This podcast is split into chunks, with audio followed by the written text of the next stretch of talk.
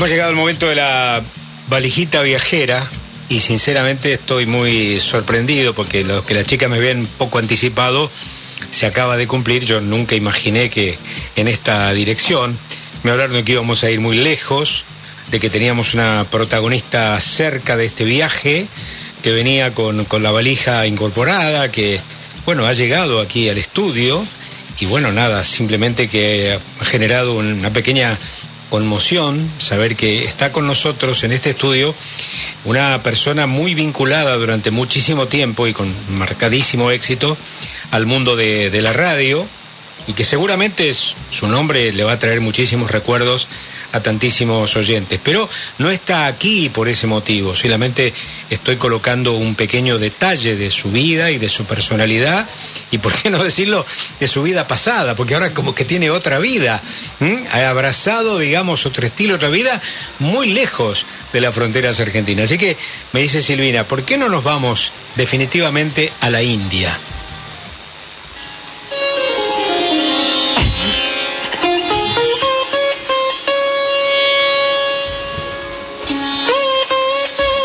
La semana pasada habíamos viajado a India, eh, al Taj Mahal. Claro, yo no, no estuve aquí la semana pasada. Eh, Siempre cuando van a lindos lugares me dejan afuera. Pero hoy vamos a volver a lindos lugares, eh, porque bueno, vos mencionabas recién que tenemos a alguien muy especial acá en el estudio. Efectivamente. Amiga de Mariana. Está también emocionada de que esté aquí, ¿verdad? Seguramente compañeras de ruta durante bastante tiempo, ¿verdad? Unos cuantos años. La señora Daisy McQueen. Namaste. Capquesejo. ¿Cómo estás? Bajudacha. Mirá, Estoy muy bien. ¿Cómo les va a todos? Es muy emocionante para mí volver a este micrófono. Y me imagino. Y estoy a punto de llorar. Bueno. Ay, no, no, no. Y, no y eso hubiese pasado si hubiésemos estado todavía en la calle Rivadavia, ¿no? Uy, hubiera sido peor, todavía peor. Pero obviamente es la identificación de la radio lo que también te conmueve. ¿Cuántos años estuviste en Conti, Dental? Uy, muchos. Creo que no, no tengo idea cuántos, pero más de 10. Claro, Eso seguro. claro. En dos Es etapas. decir, el corazón de tu carrera fue aquí. Sí. Sí, en FM Hits. Sí, sí, Lo que hoy obviamente. es Los 40 Principales, Los 40. que así se llamaba mi programa. Ujú. Eh, ¿Se llamaba? Los 40 Principales. Los 40 era, era marca. Claro. Ah, mira vos, no sabía eso, no lo recordaba. Vos has eclipsado el nombre del programa. es curioso, ¿no? Está Es, muy loco, pero bueno, es así. está bien.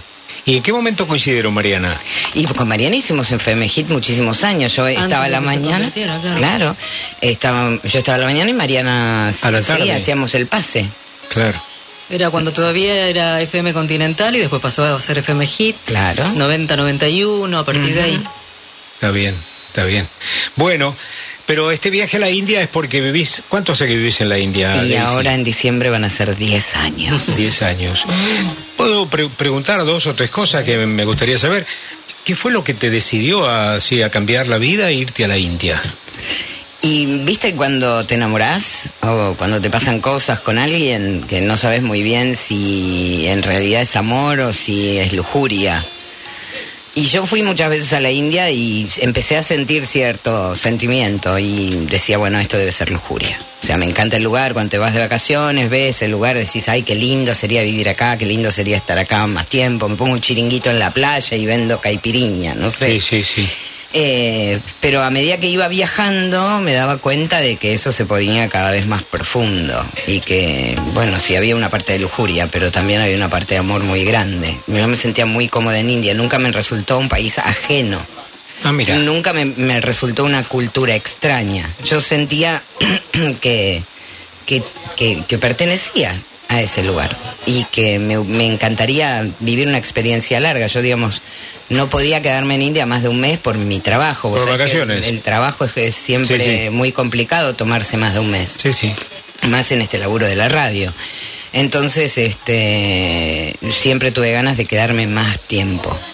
Ah, Y llegó un momento en que dije, bueno, lo hago ahora o nunca, porque yo no, no me voy a ir a vivir a India con 70 años. Claro. Quiero ir mm, medianamente joven, vital, para hacer cosas, ver cómo me siento y experimentar.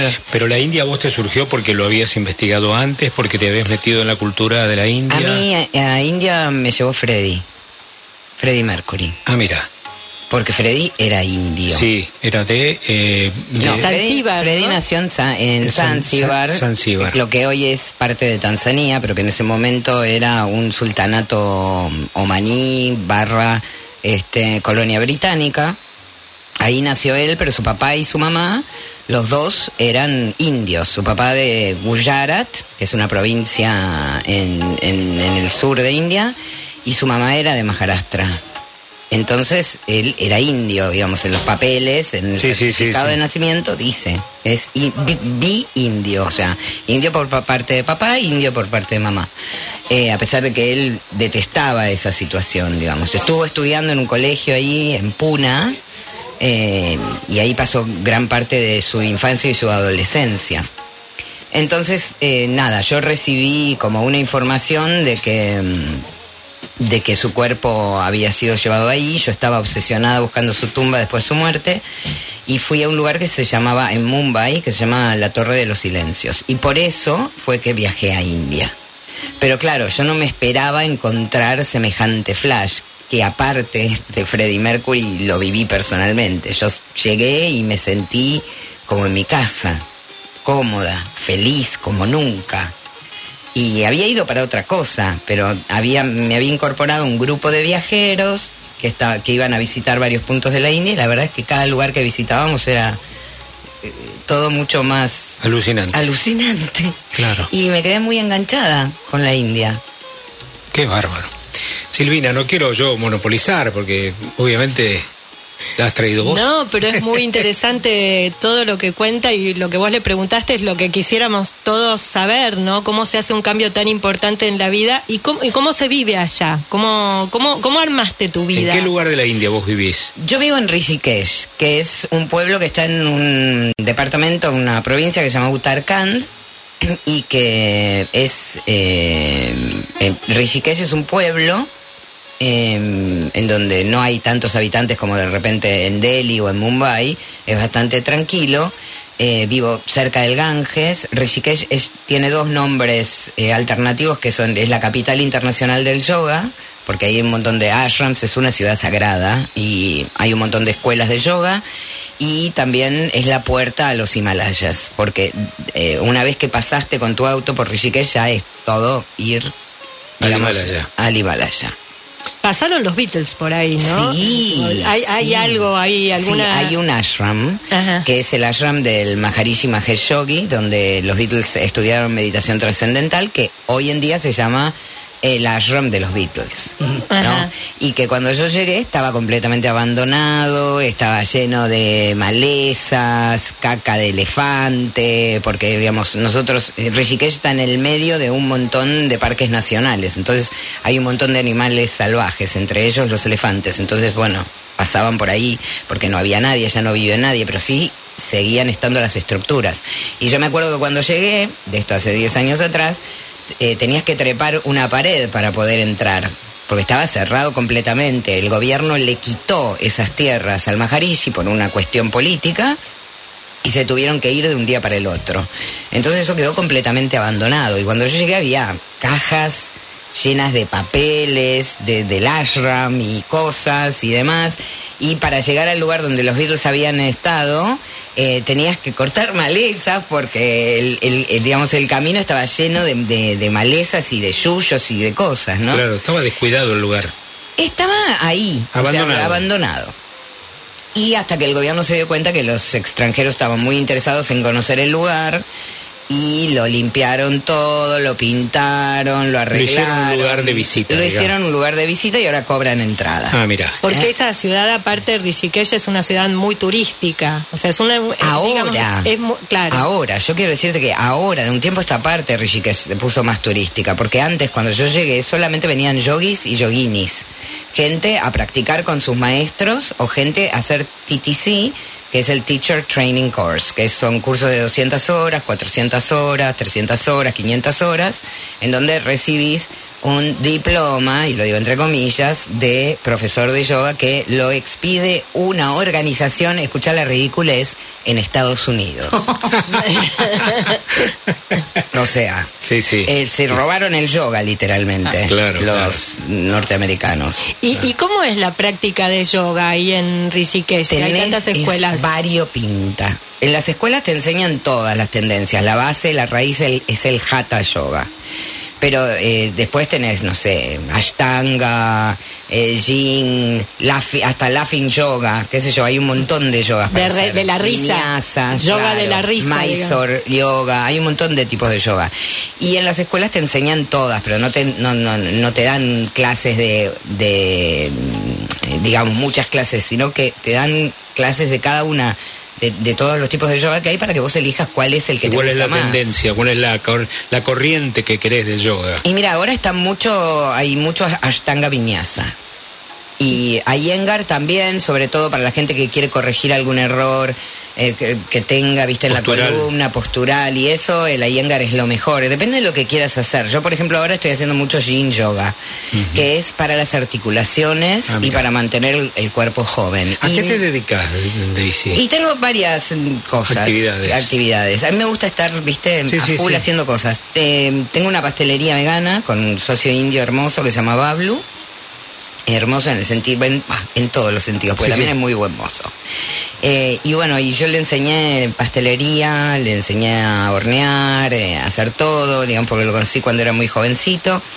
Y ahora eh, prácticamente está manejando él la pastelería, ¿no? Mirá que Se llama Cookie Lady, porque cuando la gente, cuando recién empecé a vivir ahí, empecé con las galletitas, a vender galletitas.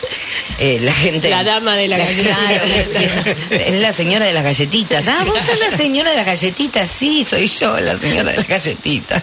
Me decían, you're the Cookie Lady. Yes, I'm the Cookie Lady. Escúchame, eh, ¿y de, de qué idioma hablas? Y hablo en inglés y en hindi, ahora que hace mm, hablar un poquito más. ¿Y lo has aprendido por curso o lo has aprendido de hablarlo? No, es muy difícil eh, aprender hablando. Al, al menos a mí, que yo soy bastante queso para, para, para aprender idiomas. Eh, encontré un profesor maravilloso que lamentablemente falleció hace muy poco. Eh, y, y fue él el que tien- tenía un sistema tan alucinante que pude aprender, porque intenté con muchos maestros y con muchos profesores y no había caso. Pero ahora él, digamos, con su dinámica, con su forma de explicar y hacer las cosas, en donde él me pedía que tenía que dejar la cabeza fuera de la clase y practicar y hablar y largarme, y bueno, pude aprender bastante. ¿Y hoy por hoy sentís que es un idioma difícil? Es difícil. Es difícil. Es difícil, es un idioma difícil. Porque, mm, nada, tiene cosas hermosas el idioma en sí. Y, y vos también podés ver que la filosofía de los indios también está en, en el idioma. Por ejemplo, ellos eh, no tienen eh, el verbo... mm, hay algunos verbos que no existen en, en hindi, ¿no? Por ejemplo, el, el tema de, de posesión, ¿no? De yo Eh, tengo. Claro, de tener. El verbo tener no existe. Ah, mira. Eh, se dice tener cerca o estar cerca. Ah. Si yo quiero decir, esta, esta es mi, no sé, este Mi es mi libro, mi mi o computadora. carpeta o mi libro, lo que fuera, eh, em, yo voy a decir que paz, que significa cerca. Mirá. No, es- no es la posesión en sí, Sí. Podés decir mi, se dice mera o meri, lo que fuera, pero también cambia el género, depende de lo que estás hablando, no depende de vos. Claro. Eh, tiene esas cosas que son rarísimas. Sí, Sí, sí. Sí, sí. Y eh, vos también estás, eh, bueno, en algún momento guiabas grupos de gente, o no sé si lo seguís haciendo, Sí, lo sigo a hacer haciendo. recorridos por distintos lugares de la India, ¿no? De, Bueno, ahora ¿de qué hace- zonas? Hace dos años que no, no hay trabajo en ese sentido, pero ahora retomamos. Que como en- un agente de turismo. No, yo, eh, una guía. Ah, una que guía. Se dice en India, se dice chachi. Ajá. Yo soy chachi. Entonces, ¿Chachi qué es? eh, Chachi es guía, pero en realidad Chachi significa tía. Ah, mira. ¿No es gracioso? Te lleva la tía a recorrer. Te lleva la tía, la tía te lleva a recorrer. Mira, ¿y por dónde iban? Y hacemos eh, Rishikesh, que es el primer punto que siempre tocamos porque es un lugar súper friendly para los que vienen por primera vez a la India. Y es ahí donde yo puedo llevarlos a conocer a mis amigos, a la gente que, que estoy en contacto todos los días. Este, y nos quedamos mucho tiempo en Rishikesh porque es hermoso y porque de ahí vamos a otros lugares Porque cercanos. estás a los pies del Himalaya ahí, ¿no? Y sí, al lado del Ganges. O sea, imagínate la Claro. situation. Claro. Hermosa. Y de ahí nos vamos a Varanasi, que es el primer cachetazo que uno recibe, es la ciudad más fuerte de Sí. India. ¿Por Del qué? mundo. ¿Por qué? Sí, bueno, no sé si del mundo, pero... ¿Por qué? Sí. ¿Por qué? Y porque Varanasi es donde vive Shiva. Shiva es, el, es uno de los dioses, es- para mí es el dios más poderoso del Trimurti. El Trimurti es como, eh, no sé, Dios Padre, Hijo y Espíritu Santo. Vendría a ser Brahma, Vishnu y Shiva. Brahma es el dios creador, Shiva es el dios preservador, o sea, preserva lo que construye Brahma, y Shiva es el dios destructor, el que destruye lo que se construyó y lo que se preserva para que después Brahma pueda volver a crear. O sea, es un círculo, ¿no? De creación, preservación, destrucción, vuelta a la creación y así. Entonces Shiva, eh, que se encarga de la muerte en Varanasi, por eso Varanasi es un lugar muy fuerte porque está directamente relacionado con la muerte. El que muere en Varanasi, hay un gat de cremación que es el más famoso de India que se llama Manakarnika Gat, que dicen que si vos te morís y te creman en el Manakarnika o en el otro gat que hay de cremación también, viene Shiva y te dice al oído el mantra para que vos recites una y otra vez en tu ascensión, cuando tu alma se libera del cuerpo, ¿sí? Y si vos repetís ese mantra, no volvés a reencarnar. Entonces, es un lugar de liberación para el que muere. De hecho, hay un montón de hoteles de moribundos en, en ¿Ah, sí? Varanasi. Gente que va a morir gente ahí. que va a morir ahí. Pagan para quedarse en una habitación y cuando pagás la habitación también pagás tu cremación y, y todo y todo lo demás. La gente que del hotel se encarga de todo y después avisan digamos, a tus deudos, mire, ya falleció, ya lo cremamos, ya está, porque es muy inmediato, te morís te creman. No, no hay demasiado No hay transición. ceremonia, nada. No, la ceremonia es la cremación. Es la cremación, está bien. Sí, y es eh, una so- bueno, es un lugar muy fuerte para ir, no más allá de las cremaciones también están todas las abluciones, todo lo que hacen se hace en el Ganges, ¿no? Sí. La, la gente, bueno, yo fui como turista, realmente a mí me, me impresionó muchísimo y los turistas vamos en bote al amanecer A ver el viendo amanecer, todos los sí. las gradas que bajan hasta el Ganges, eh, que son los Ghats y vas mirando todas las ceremonias al amanecer en el bote. Eh, Claro, es un lugar que está lleno de, de, de sadhus, de nagas, de tántricos eh, que van ahí a hacer sus rituales porque, digamos, Varanasi, según dicen, eh, o sea, según eh, la cosmología hindú, eh, nosotros estamos en el en un como en un segundo plano. Después tenemos el mundo mm, de arriba y el mundo de abajo ponele. nosotros estamos en el mundo del medio. Varanasi no está en el mundo del medio. Está entre el mundo del medio y el mundo de arriba. Entonces, está un paso más arriba ¿Sí? Entonces es como que está en otra dimensión la ciudad y la verdad Como que se limbo. siente Sí. como un limbo, exacto, Sí. Marian. Eh, se siente eso cuando vas ahí, ¿no? Entonces es un lugar como muy, muy sagrado. El más sagrado es como la Jerusalén de los, de los hindúes. Claro. Y una vez en la vida, todos los hindúes tienen que ir, aunque sea. Una vez, a bañarse en, en las aguas del. Ganges. Y una, hay cosas rarísimas, como por ejemplo, el río fluye de eh, dirección contraria a como el río fluye en otros lados. ¿Cómo, cómo? Claro. El río, por ejemplo, si tuviera que fluir hacia la derecha, porque es el río Sí. que se la va. pendiente. Sí, lo que fue. No, fluye hacia la izquierda. Ah, mira, Es rarísimo. totalmente. Yo no sé qué Que explicación es como contra la contra geográfica la- tendrá eso Contra la geografía, va. completamente, pero son cosas que pasan en Varanasi. Mm. Claro, claro. Y además de Varanasi, ¿a dónde llevas a la gente? Después de Varanasi lo llevo al, al éxtasis total que es Khajuraho, que es un Ah. pueblito muy chiquito donde están los famosos templos mal llamados del Kama Sutra, donde ves eso y no lo puedes creer. O sea, eh, todos los templos están esculpidos con imágenes eh, sexuales, imágenes sociales, imágenes religiosas, imágenes de todo tipo. No hay solamente sexuales, pero digamos lo que llama la atención de los templos de Cayurado son Los las- sexuales, Los claro. sexuales porque son templos tántricos, vamos a decir la verdad. Pero son eh, escenas de sexo explícito. Sí, Sí. completamente Ah, explícito. Lo que busques, ¿eh? Lo que busques está. Mira vos. You name it. Claro. Y, y lo llevas a Cayurajo, a Varanasi. Y después de Cayurao nos vamos a Orcha, que es un Ajá. lugar que yo amo profundamente porque tiene unos fuertes de, de la época de los Bundela, eh, hermosos y un palacio increíble que todavía se puede ver el esplendor que eso ha tenido. Es un pueblito todavía más chico que, que Cayurao y de ahí nos vamos a Agra a ver el Taj Mahal.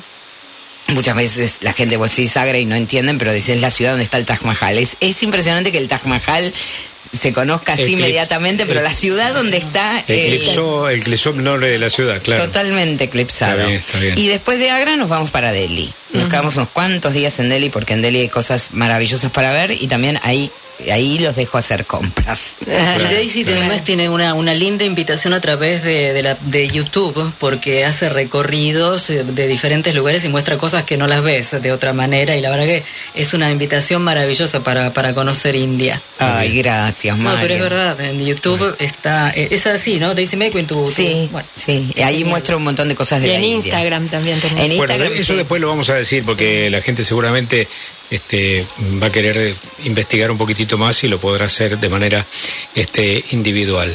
Eh, dos o tres preguntas te hago muy puntuales, este, Daisy. La primera, eh, ¿sentís que la gente ahí es feliz? Yo siento que ahí la gente es buena. Y que la bondad está muy cerca de la felicidad. ¿Es una vida tranquila? Es una vida súper tranquila. La gente allá, por ejemplo, yo te doy una idea, eh, se levanta a las 4 de la mañana, ¿no? Pero no se empieza a trabajar hasta las 11.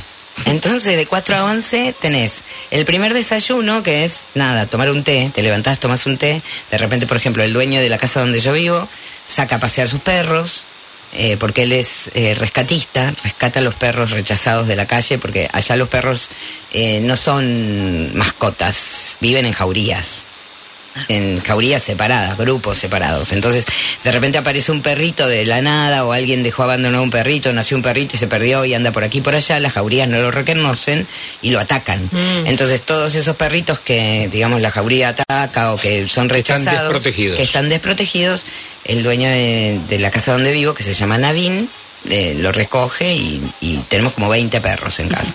Más o menos. Le encantan los bichos. Pero esto no es, en general, no es una norma en India. Digamos, no hay, no, no mucha gente tiene a los perros de mascota. Pero sí lo que hacen es dejar comida afuera de la casa, dejar agüita para que tomen, eso sí. Ah, Y los perros se andan por la selva, ¿viste? sí, sí, sí, Y sí. todo eso. Eh, pero, eh, No, yo te pregunto si era feliz, vos Ah, decís sí. que vive bien, que la gente es buena. la, la gente La sociedad tiene, tiene- tiempo, la bien. gente tiene tiempo. Ajá. De repente vos vas caminando, yo no sé, voy al mercado y voy con la bolsita al mercado y me encuentro con un amigo en el mercado. ¡Eh, qué haces! ¿Cómo andamos? Vamos a tomar un chai. Va, vamos a tomar un chai. Nunca decís que no un chai. Un tecito. Siempre tenés tiempo con un tecito, con Bueno, un lo mismo que a veces acá un cafecito, ¿viste? Bueno, pero acá, Pero veces- disculpame que No, te diga, no, Fernando, no, yo me acá- encuentro con gente conocida en la calle y digo, ay, ¿qué haces? Vamos a tomar un café. Sí, ¿Sabes qué pasa? Estoy apurado, No, no, tengo que sí, llegar a... sí. Están todos corriendo. Eso, eso debe ser en Delhi. Eso debe en Delhi también, claro, en Delhi debe obviamente, pero en, en Rishikesh todos tenemos No, tiempo claro, para es tomar como el interior té. nuestro acá. En el interior nuestro Ah. hay otro otro ritmo, hay otro paso de la vida, sin duda, sin duda alguna. La situación económica, ¿cómo es de India? Y ahora vos viste, todo el mundo está con la misma situación económica debido a la pandemia, hay mucha inflación en todos lados y India no es ajeno a eso. Eh, pero bueno, digamos, mm, hasta ahora la gente lo, ha podido sostener, digamos, Ah. no, no es una cosa que digamos, uy, es re grave, sí hay mucha gente quejándose porque subió muchísimo el precio del, del, del combustible y eso hizo que subiera el precio de todos los alimentos. Obviamente, eso es Porque, la claro, eh, entonces, bueno, hay, hay, hay inflación en este momento. ¿Reconoces ese sonido? Sí. Es el top, ¿sabías? Sí, el informativo. Bueno, Daisy, lindo recibirte. ¿Hasta cuándo te quedas? Me quedo hasta junio. Ah, mira, qué bien. Bueno, bueno. Radio nunca más. No sé, Fernando, qué sé yo, dónde me va a llevar la vida. Por ahí un día me dicen, venite a Delhi y hacer un programa de, de radio en hindi. En yo ya sé claro. hablar hindi bárbaro y voy, qué sé No, yo. yo te digo nunca más. Es decir, ¿extrañaste en algún momento la profesión? Y mirá, des- despunto el vicio con mi canal de, de YouTube. Claro. Despunto completamente el vicio porque le hago, le hago locuciones a las imágenes, compagino los videos, hago todo. Está bien, está bien. Bueno, qué linda idea tuviste, Quintanche. ¿eh? Sí, ¿Eh? sí, me encantó. Bueno, eh, sí, la verdad que yo la había entrevistado el año pasado a ella en mi cuenta de Instagram y me encantó hablar con ella. Y el otro día empecé a pensar, le digo a Mariana, che, Daisy está acá, si la llevamos y las dos nos reentusiasmamos con Mariana, me dice, sí, sí, digámosle. Claro. Sí, muchas gracias por la invitación porque para mí la verdad es una emoción volver a esta vieja casa en su nueva locación. Claro, exactamente. Bueno, pero la sintonía es la misma y uno siempre, bueno, nada más, más allá de que las cambie. Y las además estar con el capo de Bravo, que voy a contarlo, aunque no- él no quiera que lo cuente, llegué y le toqué los pies, que es un símbolo de respeto en India, eh, a los maestros, a la gente, digamos, que es grande por algo, sea de edad o de sabiduría o de conocimiento, fui y le toqué los pies, porque el señor puso la voz, esa maravillosa voz que tiene, no sé si todos lo saben, Mariana sí lo sabe, pero él le puso la voz a la transmisión de Queen en De Queen Argentina. Ah, claro. Entonces, Sí. por favor. Sí, vos sabés que yo cada vez que hago pie en ese recuerdo me estremezco, ¿no? Obvio. Es más, lo paso a veces, lo paso a veces y me conmociono, me conmociono. Me conmociono porque, como porque lo veo, porque lo veo. En el relato que hice, en tal caso, en el momento que uno ha vivido eso, a lo mejor no le dio el valor que el episodio tenía, ¿no? Con el, con el tiempo, el tiempo es en ese sentido el juez más fiel que me parece que podemos tener, porque decanta lo no necesario, lo que queda al costado, le saca como lo descartable a las cosas. Seguramente ese día corrimos, tuvimos problemas técnicos, nos hicimos mal humor, por... pero eso hoy queda todo totalmente olvidado. Nos queda el recuerdo de que estuvimos allí, de que fue una transmisión fenomenal por una radio, que estaba Queen allí, que estaba Mercury como una pantera este, desplazándose por el escenario, que en un momento llegó Maradona, que es, no sé, la cantidad de gente que había, no sé cuánta gente había, 100 mil. Estaba el estadio de Vélez lleno. Estaba el estadio de Vélez Lleno. lleno. Así que realmente todo aquello, yo me acuerdo cuando Amor, a ver, Escucha.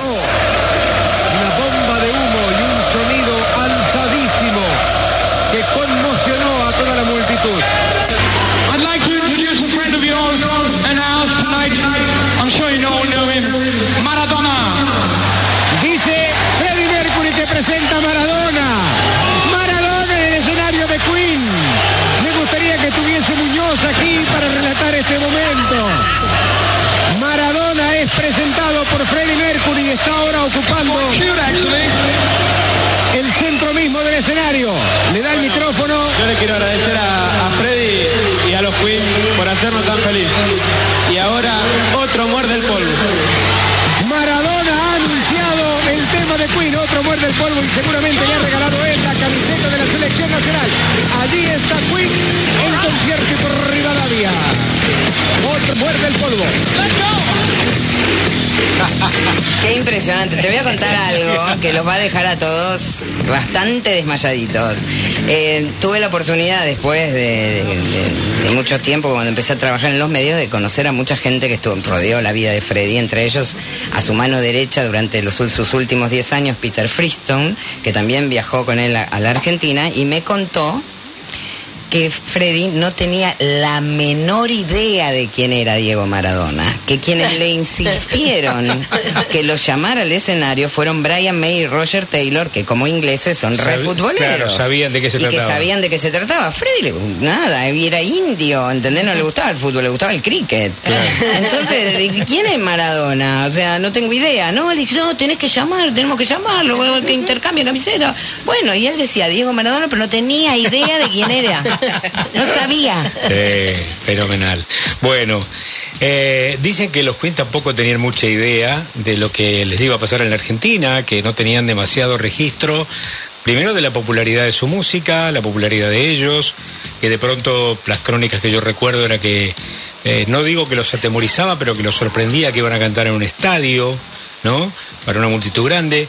Y yo imagino que en el momento que fue para mí el momento más emocionante, cuando Brian May arranca con el amor de mi vida y toda la gente comienza a cantar, los tipos habían dicho, en este lugar del mundo hay 100.000 personas que cantan en inglés esta canción nuestra. Se deben haber quedado sorprendidos, porque fue una canción que cantó Fre- eh, Brian May con la guitarrita y el público. Sí. Una cosa, te digo, yo lo escucho y es conmovedor ese momento, conmovedor. Sí, pero en realidad yo voy a sacarle un poco de emoción al momento, que siempre haciendo Sí. lío. No, no, no. Pero en realidad lo que los fanáticos hicimos, eh, o la gente que sí- seguía a Queen y que estaba llenando el estadio hicimos en ese momento fue sencillamente imitar al público de Queen Live Killers. Ah, Hay antes de The Game hay un disco doble en vivo que se llama Queen Live Killers, que si vos lo pones, pones Amor de mi vida, es igual que lo que estás relatando. La gente canta. Claro. Entonces eh, era como que todo el mundo decía, bueno, este es el momento en donde se nos permite compartir Sí, este la canción espacio, la con ellos. canción con Está bien, ellos. está bien, está bien. Pero lo que Pero era la canción era- pero la canción era en era- Estados. Unidos. Era en inglés. Era en inglés, era en inglés, era- es un público más fácil. Bueno, después de eso, Brian May escri- nos escribió una canción que cantó en español, Freddy. Y los dos cantaron en español, porque Brian sabía español. Eh, y la, la canción se llamaba Las Palabras de Amor, que la Hermosa. compuso al público de Argentina. Claro, claro. Bueno, Daisy, ¿qué pasa? Ay, mirá, lo rescataste, Dani, qué bueno. Ahí está, Mira,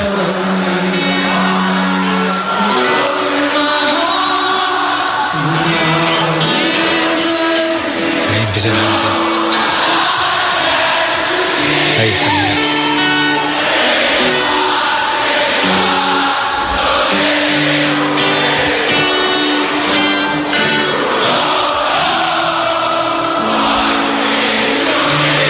bárbaro, ¿eh? Qué bárbaro, qué bárbaro. Bueno, Daisy, un gustazo recibirte, un gustazo Igualmente. reencontrarte aquí, ¿eh? igualmente. Y bueno, nada, me alegra mucho que la felicidad, la paz que transmitís te esté rodeando en este momento, ¿eh? Gracias, Fernando, y gracias por haber transmitido ese recital con toda... ¿Tuviste un poquito de celo? Sí.